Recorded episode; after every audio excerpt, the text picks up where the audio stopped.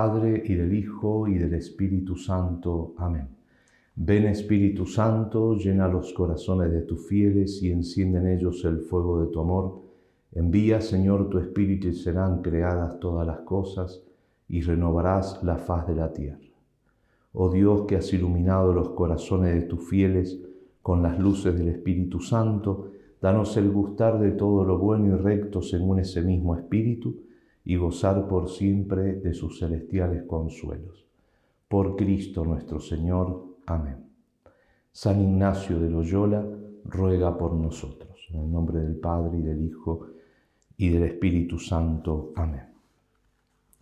Estimados ejercitantes, hemos llegado al último de los ejercicios espirituales que nos propone San Ignacio en este camino de conversión hacia la unión con Dios que son los ejercicios espirituales. Y se trata de una contemplación.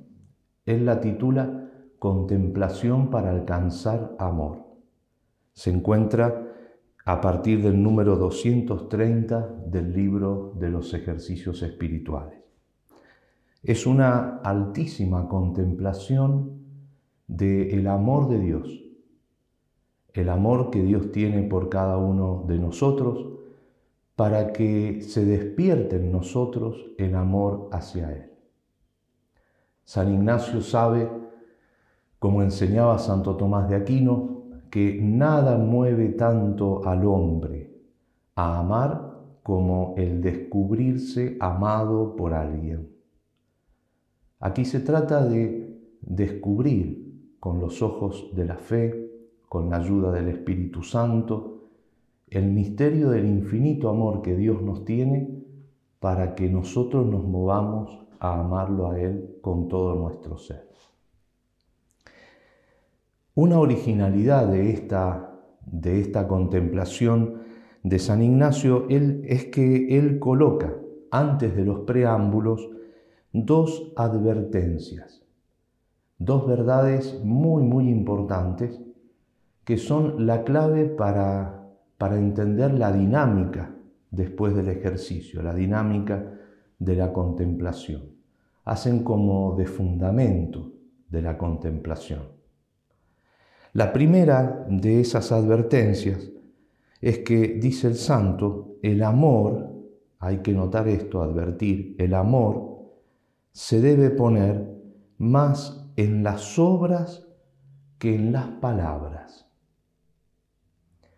Es decir, el amor auténtico, el que cuenta, no pasa tanto por decir palabras de amor, cuanto por realizar obras.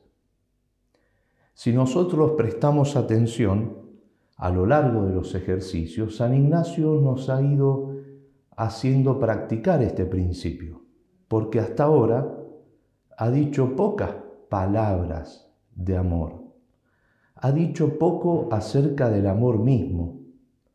Es como si él guardara la contemplación del amor para este momento en el cual el alma supuestamente está mucho más limpia, más purificada, más llena del Espíritu de Dios, de modo tal que al contemplar y al hablar del amor de Dios, eh, de alguna manera no lo, no lo devaluemos.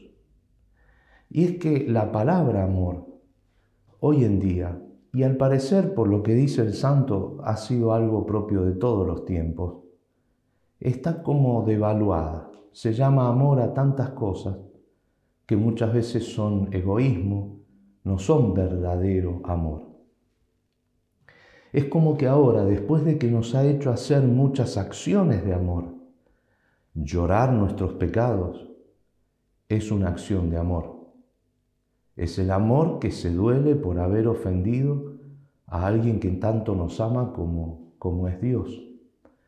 Nos ha hecho, fíjense, contemplarlo a Cristo para enamorarme más de Él y animarme a seguirlo. Me ha pedido que yo vaya entregándole a Cristo todo mi ser, donación de mi ser, oblación, la oblación del reino.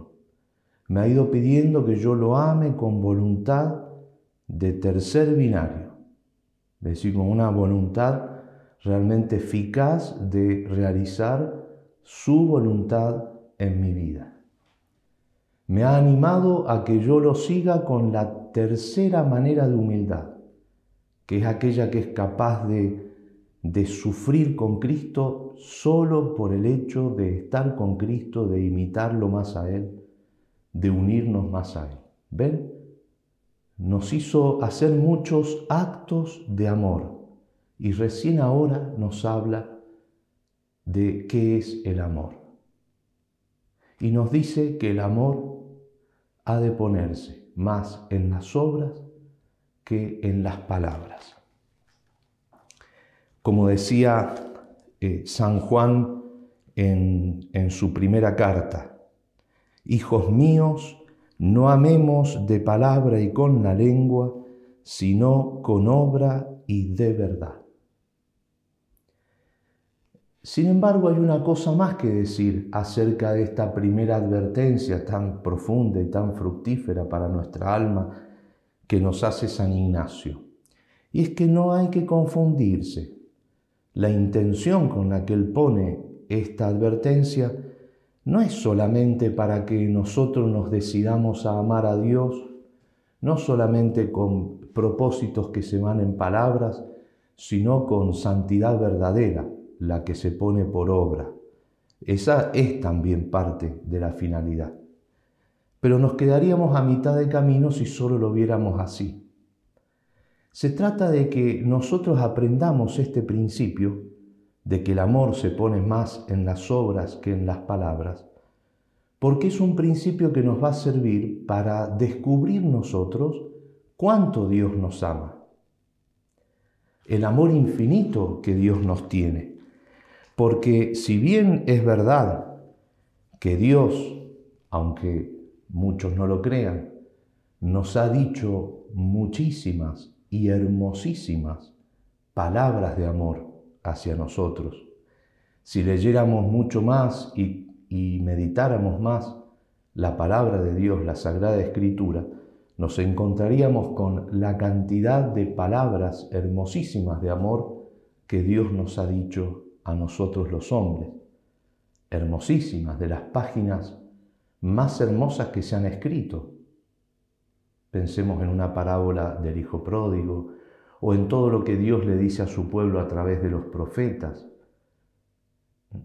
Tantas palabras de amor. Sin embargo, el amor infinito que Dios nos tiene lo descubrimos sobre todo en las obras que Él ha hecho por nosotros al contemplar las obras de amor que Él ha hecho por nosotros, quiere que San Ignacio, que nosotros descubramos, caigamos en la cuenta, se caiga el velo de nuestros ojos y descubramos esa verdad tan transformante de nuestra alma, que nos llena tanto de gozo, que nos colma tanto, y es caer en la cuenta de que tenemos un Dios que nos ama de una manera personal e infinita. Primera advertencia entonces. La segunda advertencia que hace el santo es que el amor consiste en comunicación de las dos partes. Hay una reciprocidad en el amor. Es a saber, en dar y comunicar el amante al amado lo que tiene o de lo que tiene o puede, y así por el contrario el amado al amante, de manera que si el uno tiene ciencia, dar al que no la tiene, si honores, si riquezas, y así el otro al otro. Es decir, que es algo propio del amor esta reciprocidad en la donación en la donación de todo lo que uno tiene, pero sobre todo después en la donación de la misma persona, del amante al amado y del amado al amante. En el amor auténtico hay dos partes que se aman y hay reciprocidad en el amor de amistad. Es un amor siempre correspondido. Pero notar esto entonces, cuando yo amo a alguien, y miren cómo es el amor humano, el amor entre los esposos, el amor de los padres a los hijos, de los hijos a los padres, el amor entre los amigos auténticos. Siempre hay un comunicar bienes, un estar atento a lo que al otro le falta y darle de lo que uno tiene. Pero no solamente donar cosas, sino eh, donarse la misma persona. Dones, sí, pero después es la donación personal, que es lo que más importa. Y lo que sabemos que a Dios más le importa de nosotros, porque Él no tiene necesidad de nuestras cosas, lo que sí desea es eh, la entrega de todo nuestro ser, de nuestra persona, a Él. ¿Por qué? Porque Él es amor y sabe que es eso lo que nos colma, lo que nos hace plenamente felices y es para lo que Él nos creó, para que participemos de su felicidad. Ahora, en esta, en esta relación de amor, de amistad, en que se da esta reciprocidad, hay que notar la manera totalmente original en que Dios ama. El amor de Dios es infinitamente más perfecto que el amor humano y es eh, de otra naturaleza que el nuestro. Una de las características que tiene ese amor de Dios que se da en esa reciprocidad con nosotros es que es un amor creador. Nosotros los seres humanos generalmente amamos las cosas o nos enamoramos de las cosas o personas porque las descubrimos buenas las cosas ya estaban. Nosotros las conocemos, las descubrimos, se produce el atractivo del corazón y entonces nos volcamos hacia ellas con nuestro corazón y las amamos por la bondad que las cosas ya tienen o que las personas ya tienen. El amor de Dios no es así. El amor de Dios es creador. Él, si yo encuentro bien, un bien cualquiera en una criatura, es porque Dios la amó. Dios cuando ama, crea. No es que Él encuentra algo que ya es, porque nada es si no es por Él. No es que encuentra algo bueno y entonces su corazón se vuelca a Él. No, no, no. Es absolutamente creador el amor de Dios. Y es por eso que tiene también otras dos características. Y que el amor de Dios siempre es primero. Nunca Dios ama porque alguien lo amó a Él, sino que Él siempre ama primero. Siempre ama primero. Como dice San Juan, que nos amó primero cuando nosotros todavía éramos enemigos de Él por el pecado, hablando del amor de la redención. Pero si hablamos del amor de la creación, también lo que había primero era la nada, es decir, el fundamento por el cual Dios nos ama y nos da sus dones y le da su bondad a las criaturas es porque Él es infinitamente bueno. No encuentra su fundamento en algo bueno que nosotros hayamos hecho. Es creador, por eso mismo es primero y es también espontáneo. Simplemente nos, ama eh, porque Él es infinitamente bueno y porque quiere amarnos.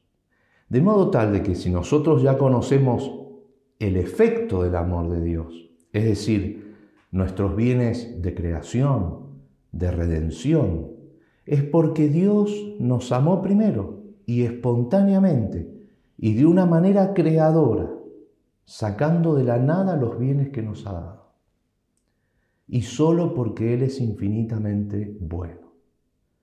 Para esto nos sirve entonces este, esta segunda advertencia, entender de que esa donación de los bienes de Dios hacia nosotros se debe a una relación personal de amante a amado que es asimétrica, que es distinta.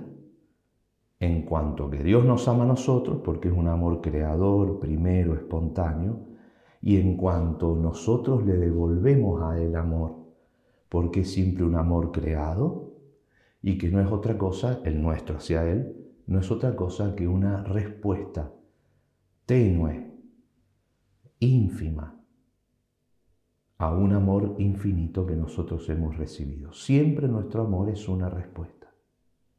A una donación de Dios. Y es lo que quiere San Ignacio. San Ignacio quiere que yo me anime a devolverle todo lo que Él me ha dado por amor, yo también por amor, devolvérselo a Dios. Van a ver que es parte de la dinámica de la contemplación.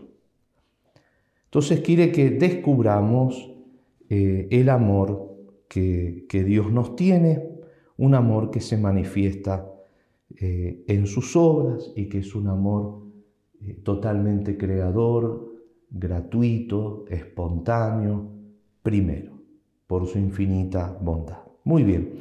San Ignacio pone que hay que hacer la oración solícita, pidiendo como siempre a Dios que todos nuestros pensamientos, acciones, operaciones en nuestra vida, pero sobre todo en este momento de oración, estén ordenados a la mayor honra y gloria de Dios y salvación de nuestra alma.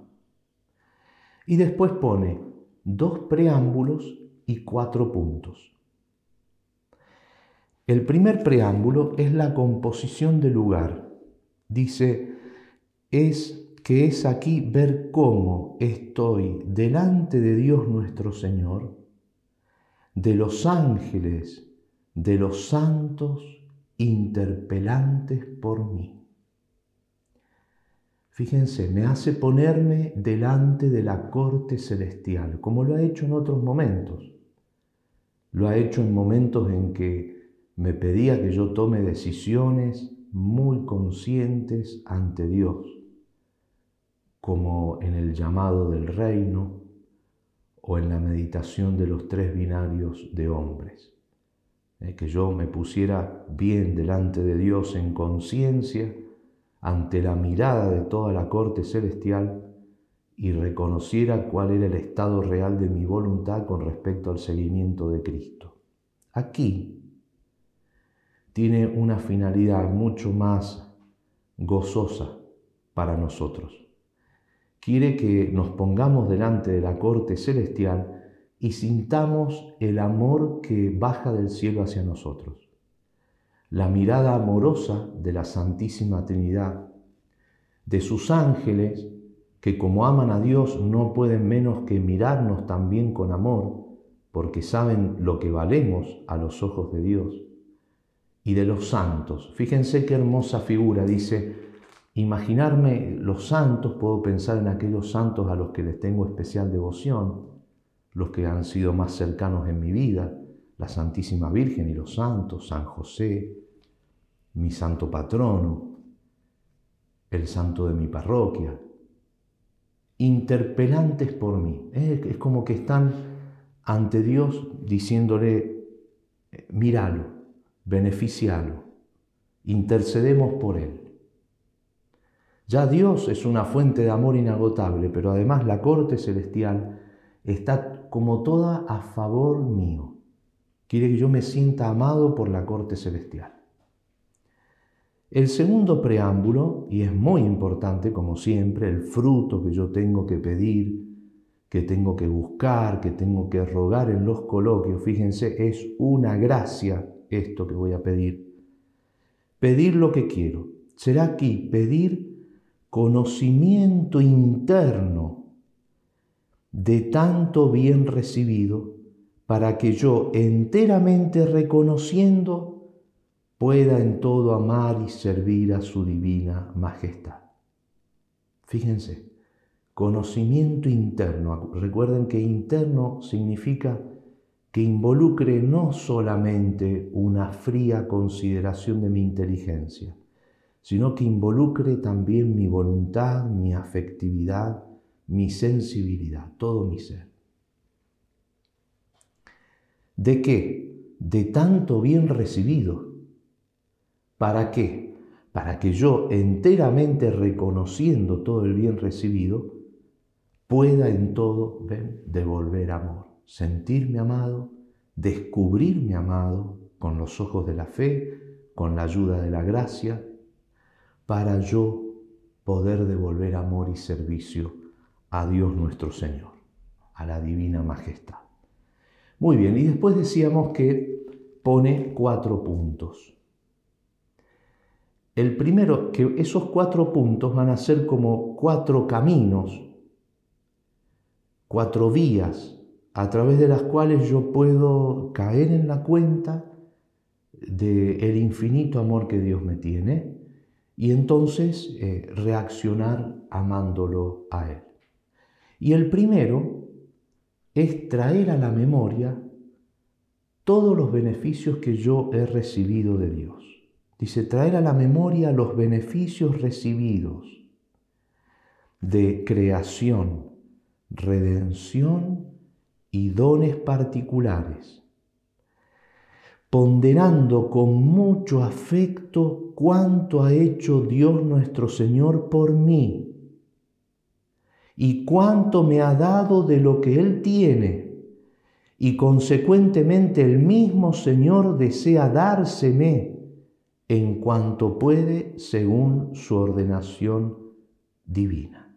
Y con esto reflectir en mí mismo, considerando con mucha razón y justicia lo que yo debo de mi parte ofrecer y dar a su divina majestad es a saber todas mis cosas y a mí mismo con ellas. Y a mí mismo con ellas. Entonces lo primero es este traer a la memoria los beneficios divinos. Fíjense, noten, es como la contracara de, de cuando San Ignacio nos hizo contemplar, meditar sobre los pecados propios el primer punto de la consideración de los pecados propios antes de después ponderar la malicia, la ingratitud que tenía mi pecado, era traer a la memoria mis pecados, los pecados de toda mi vida, para yo caer en la cuenta de cuánto había ofendido a Dios. Nuestra memoria tiene como una herida que le ha producido el pecado original. Y es que tiende a olvidar los propios pecados y a olvidar también los beneficios de Dios. Por orgullo, dice San Agustín, nosotros tendemos a quitar de nuestra mirada nuestros pecados y a tirarlo hacia las espaldas.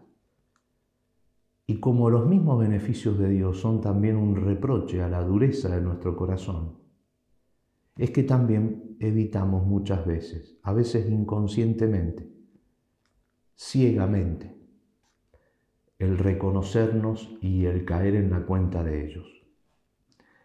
San Juan de la Cruz dice que el gran pecado de nuestra memoria, el gran defecto de nuestra memoria, es el olvido de los beneficios divinos.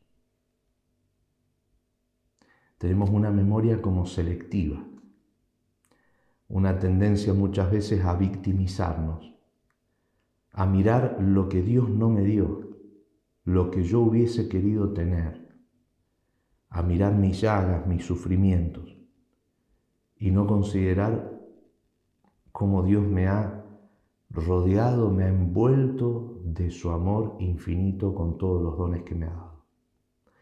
Es por eso que aquí tengo que hacer justicia a la bondad divina, y traer a la memoria del modo más preciso y vivo posible todos los beneficios que yo he recibido. Beneficios de creación, dice San Ignacio. Es decir, todos los bienes que yo y la creación entera ha recibido de orden natural.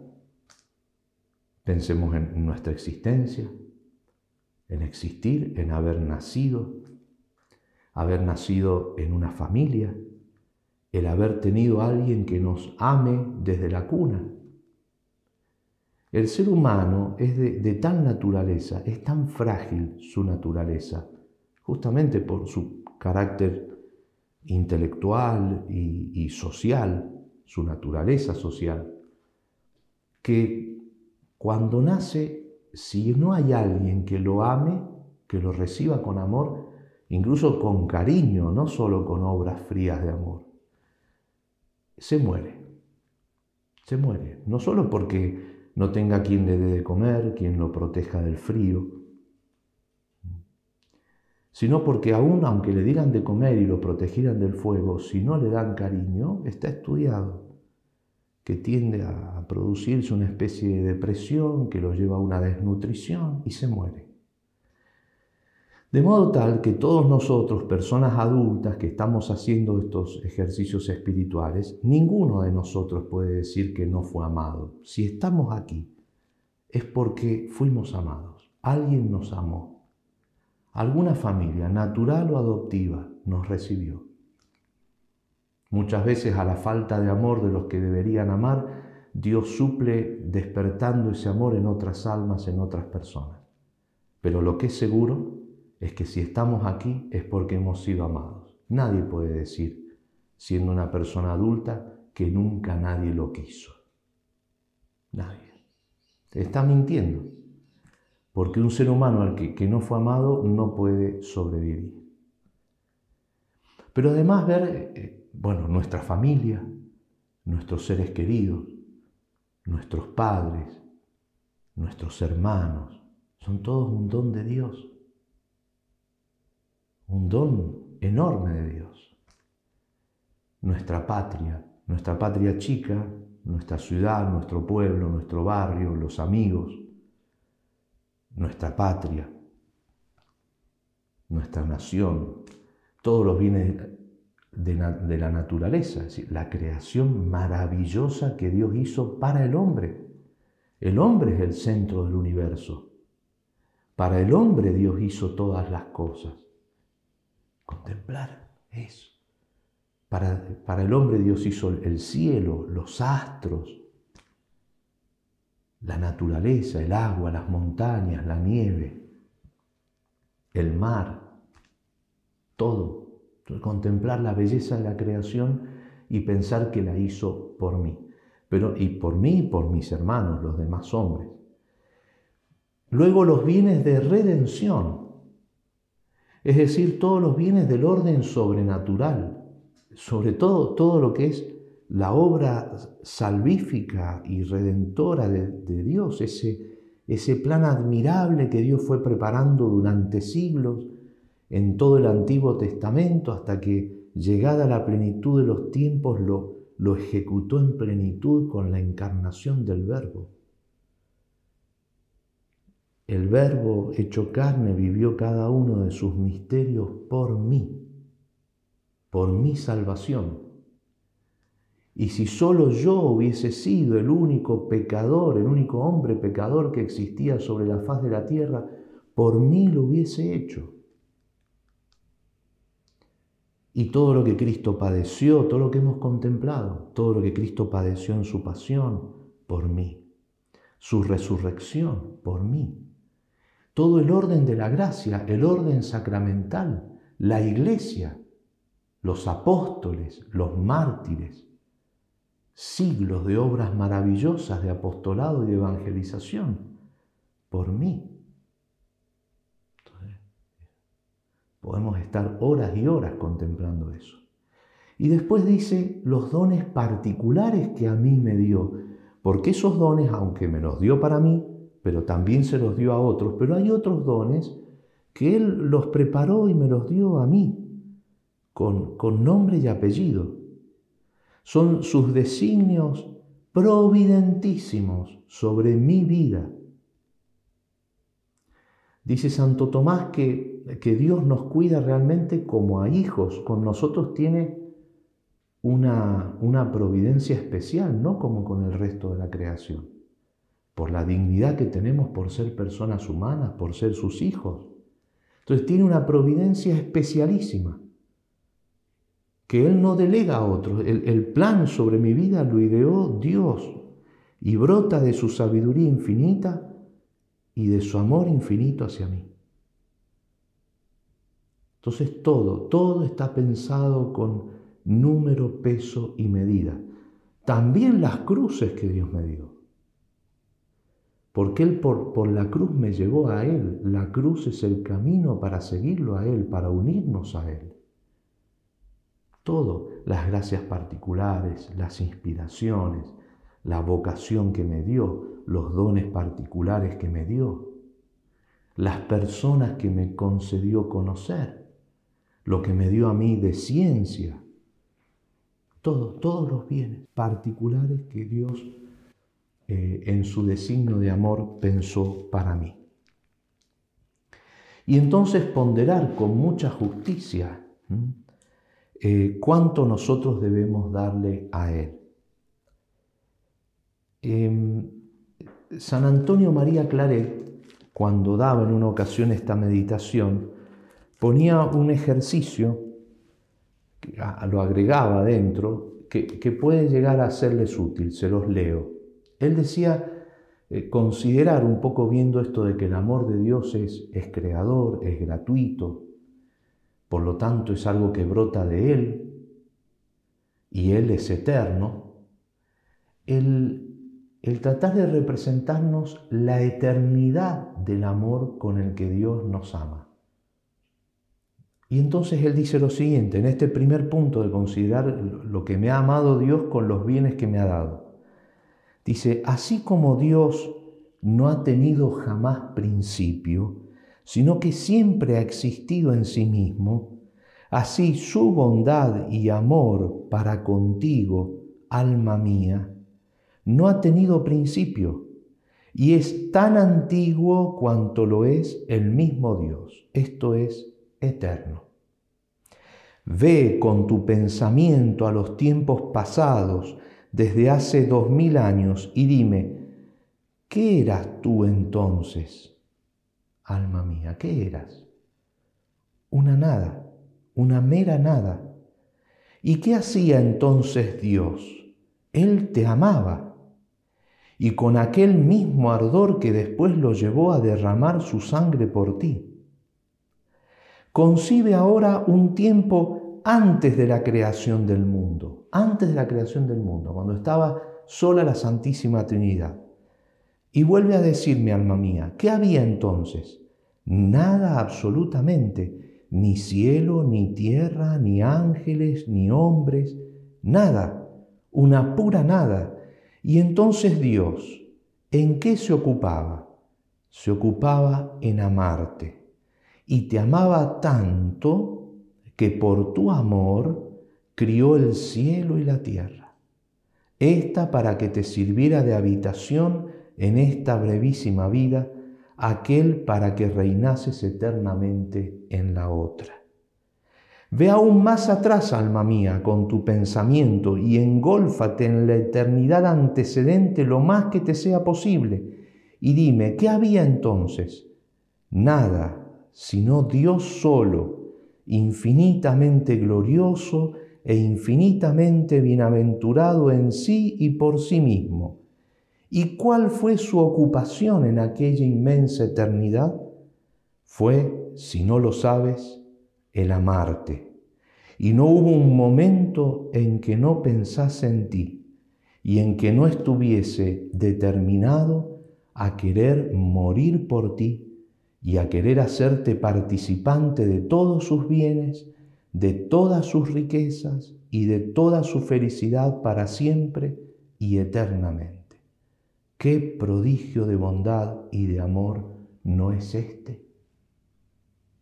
Una, una ejercitación que podemos hacer, el ver la eternidad del amor de Dios hacia mi persona. Bueno, y ahí entonces, así como lo era negativamente en los pecados propios, aquí, en este primer punto, positivamente, viendo cuánto Dios nos ha dado, que muchas veces lo sabe solo Dios y en parte nosotros nada más, muchas veces los demás no lo saben, somos nosotros los que tenemos que poner la materia de este primer punto del ejercicio.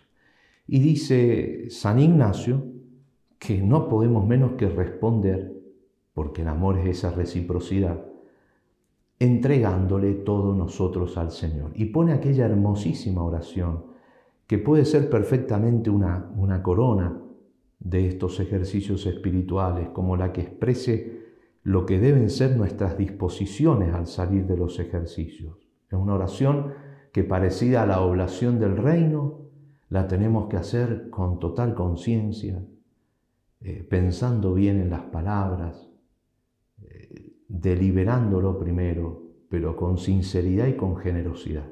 Dice así, Tomad, Señor, y recibid toda mi libertad, mi memoria, mi entendimiento y toda mi voluntad, todo mi haber y mi poseer. Vos me lo distes, a vos, Señor, lo torno. Todo es vuestro. Disponed a toda vuestra voluntad. Dadme vuestro amor y gracia, que ésta me basta. Hermosísima oración. Fíjense las cosas que nos invita San Ignacio a que le donemos a Dios, se las demos totalmente. Nuestra libertad de las cosas más preciadas del hombre. Nuestra memoria, nuestra memoria incluso con nuestros pecados. Todo, entregarlo con confianza en las manos de Dios. Mi entendimiento, mi modo de ver las cosas, mi juicio propio, mis pareceres, entregárselos y mi voluntad propia. Es lo que más cuesta entregar. Y después las demás cosas. Mi haber y mi poseer. Dame solamente tu gracia, tu auxilio y tu gracia que con ellas me bastan para poder hacer vuestro amor y gracia que ésta me basta, para tener las fuerzas para realmente entregarle eso que le hemos ofrecido. Los otros tres puntos, eh, si bien muchas veces sucede que nos quedamos en este primer punto, pero los otros tres tienen también, eh, son caminos muy válidos y muy eficaces para despertar el amor.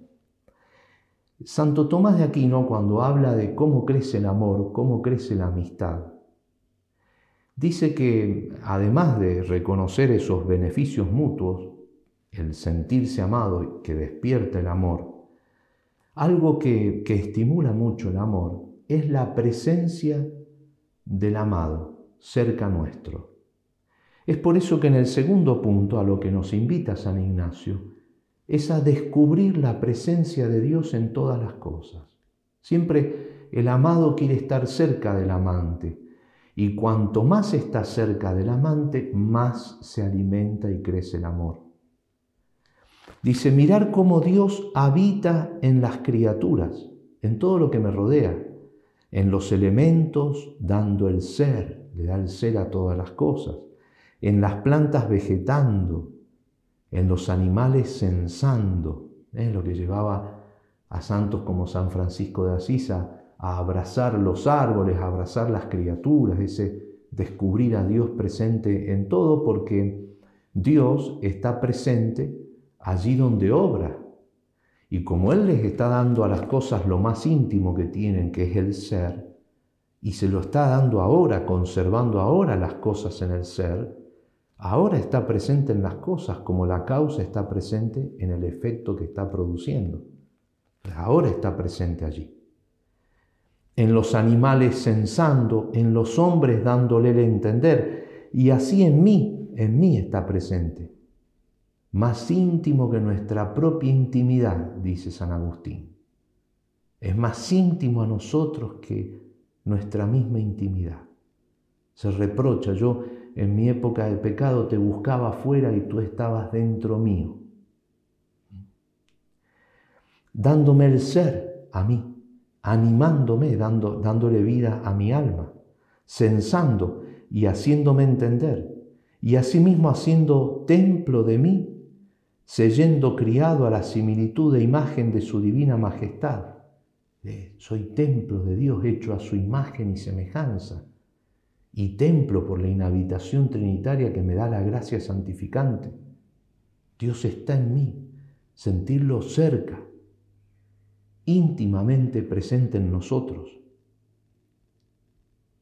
Y otro tanto reflectiendo en mí mismo por el modo que está dicho en el primer punto o por otro que sintiere mejor. De la misma manera se hará sobre cada punto que sigue. Yo tengo que reflexionar y entonces yo estoy en Dios. Tengo mi corazón puesto en Dios. ¿Qué, ¿Qué, despierta en mí este sentir una presencia tan íntima de Dios en mí y en todo lo que me rodea? Descubrirlo presente en todas las cosas. Si no es un impulso a yo tenerlo presente a Él a yo estar más unido a Él, a entrar más en relación íntima con Él. El tercer punto es considerar cómo Dios trabaja y labora por mí en todas las cosas. Fíjense, ver eh, todo lo que me rodea, el universo que me rodea, el universo de la naturaleza, el orden de la gracia, el orden de la sociedad, de la cultura humana. Todo, en todo Dios está, a través de sus causas segundas, trabajando por mí. Trabajando por mí. Desde, desde cuando consigo un alimento para sustentar a mi cuerpo, si estudio, leo un libro que fue escrito por alguien, a quien movió Dios, por mí. ¿Eh? Si sale el sol es por mí, si a la noche aparece la luna y las estrellas y se oculta el sol, es por mí. Si la tierra gira es por mí, si las plantas de mi jardín crecen y brotan es por mí. Todo, en todo Dios está trabajando. Dice, tiene un modo, modus laborandi, modo de trabajador en todas las cosas por mí. Y así como en los cielos, elementos, plantas, frutos, ganado, etcétera, dando el ser, conservando, vegetando, sensando, etc. Y no solo el orden de la naturaleza, ¿eh? también el orden de la gracia. Sustenta a su iglesia por mí. Hace crecer por la obra del Espíritu Santo el cuerpo místico de Cristo, también por mí. Lleva adelante con fruto infaliblemente el orden sacramental por mí de modo tal de que cada día cuando voy a misa, ahí por el orden sacramental el sacerdote consagra el pan y el vino en el cuerpo y en la sangre del Señor, diciendo las palabras, haciendo los gestos que el Señor le mandó, y todos los días, infaltablemente, se hace presente, infaliblemente, Jesucristo en el altar, por el orden sacramental, por mí todo por mí, Dios trabajando por mí. Y cuarto, mirar, fíjense, como a nosotros nos puede suceder que nos detengamos en alguna criatura por la belleza, la bondad que tiene, aprender a ver toda bondad, toda belleza que hay en las criaturas como procedentes de Dios cómo descienden de Dios, como el calor y la luz descienden del sol, como el agua desciende de una vertiente, de una fuente, de un glaciar o de los cielos por la lluvia. Pero como toda bondad que hay alrededor nuestro, en nosotros o en los demás, cualquier cosa que pueda producir algún tipo de atractivo, procede de aquella fuente que posee esos bienes en grado infinito. Eso nos permite, por un lado, darnos cuenta que llegó porque Dios lo donó. Y entonces me siento amado. Pero además me ayuda a no detenerme en esa belleza y en esa bondad, porque del que me tengo que enamorar es de la fuente, del sol, del que brota esa luz y esos rayos. ¿eh? Entonces dice, como todos los bienes, dones, descienden de arriba, así como la mi medida de potencia, mi capacidad operativa, de la suma e infinita omnipotencia de Dios. Y así justicia, bondad, piedad, misericordia, todo lo que yo pueda encontrar en las cosas. Como del sol descienden los rayos, como de la fuente descienden las aguas, así todo procede de Dios. Y volver a reflexionar sobre mí mismo, sobre lo que yo le tengo que dar a Dios. Amor con amor se paga. Amor con amor se paga. No podemos ser amados de esta manera por Dios impunemente, es decir, sin que se nos pida de nuestra parte una entrega total de nosotros a Él. Es por eso que la medida del amor a Dios es amarlo sin medida, porque Él a mí me amó de una manera infinita. Por lo tanto yo no me puedo guardar nada. Le tengo que entregar todo, por amor también. Y por eso después volver a esa oración del primer punto, tomad Señor y recibid.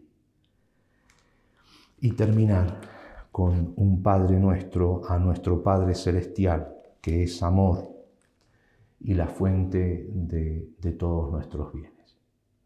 Padre nuestro que estás en el cielo, santificado sea tu nombre, venga a nosotros tu reino, hágase tu voluntad en la tierra como en el cielo. Danos hoy nuestro pan de cada día, perdona nuestras ofensas como también nosotros perdonamos a los que nos ofenden, no nos dejes caer en la tentación y líbranos del mal. Amén. Gloria al Padre, al Hijo y al Espíritu Santo como era en el principio, ahora y siempre, y por los siglos de los siglos. Amén. En el nombre del Padre y del Hijo y del Espíritu Santo. Amén.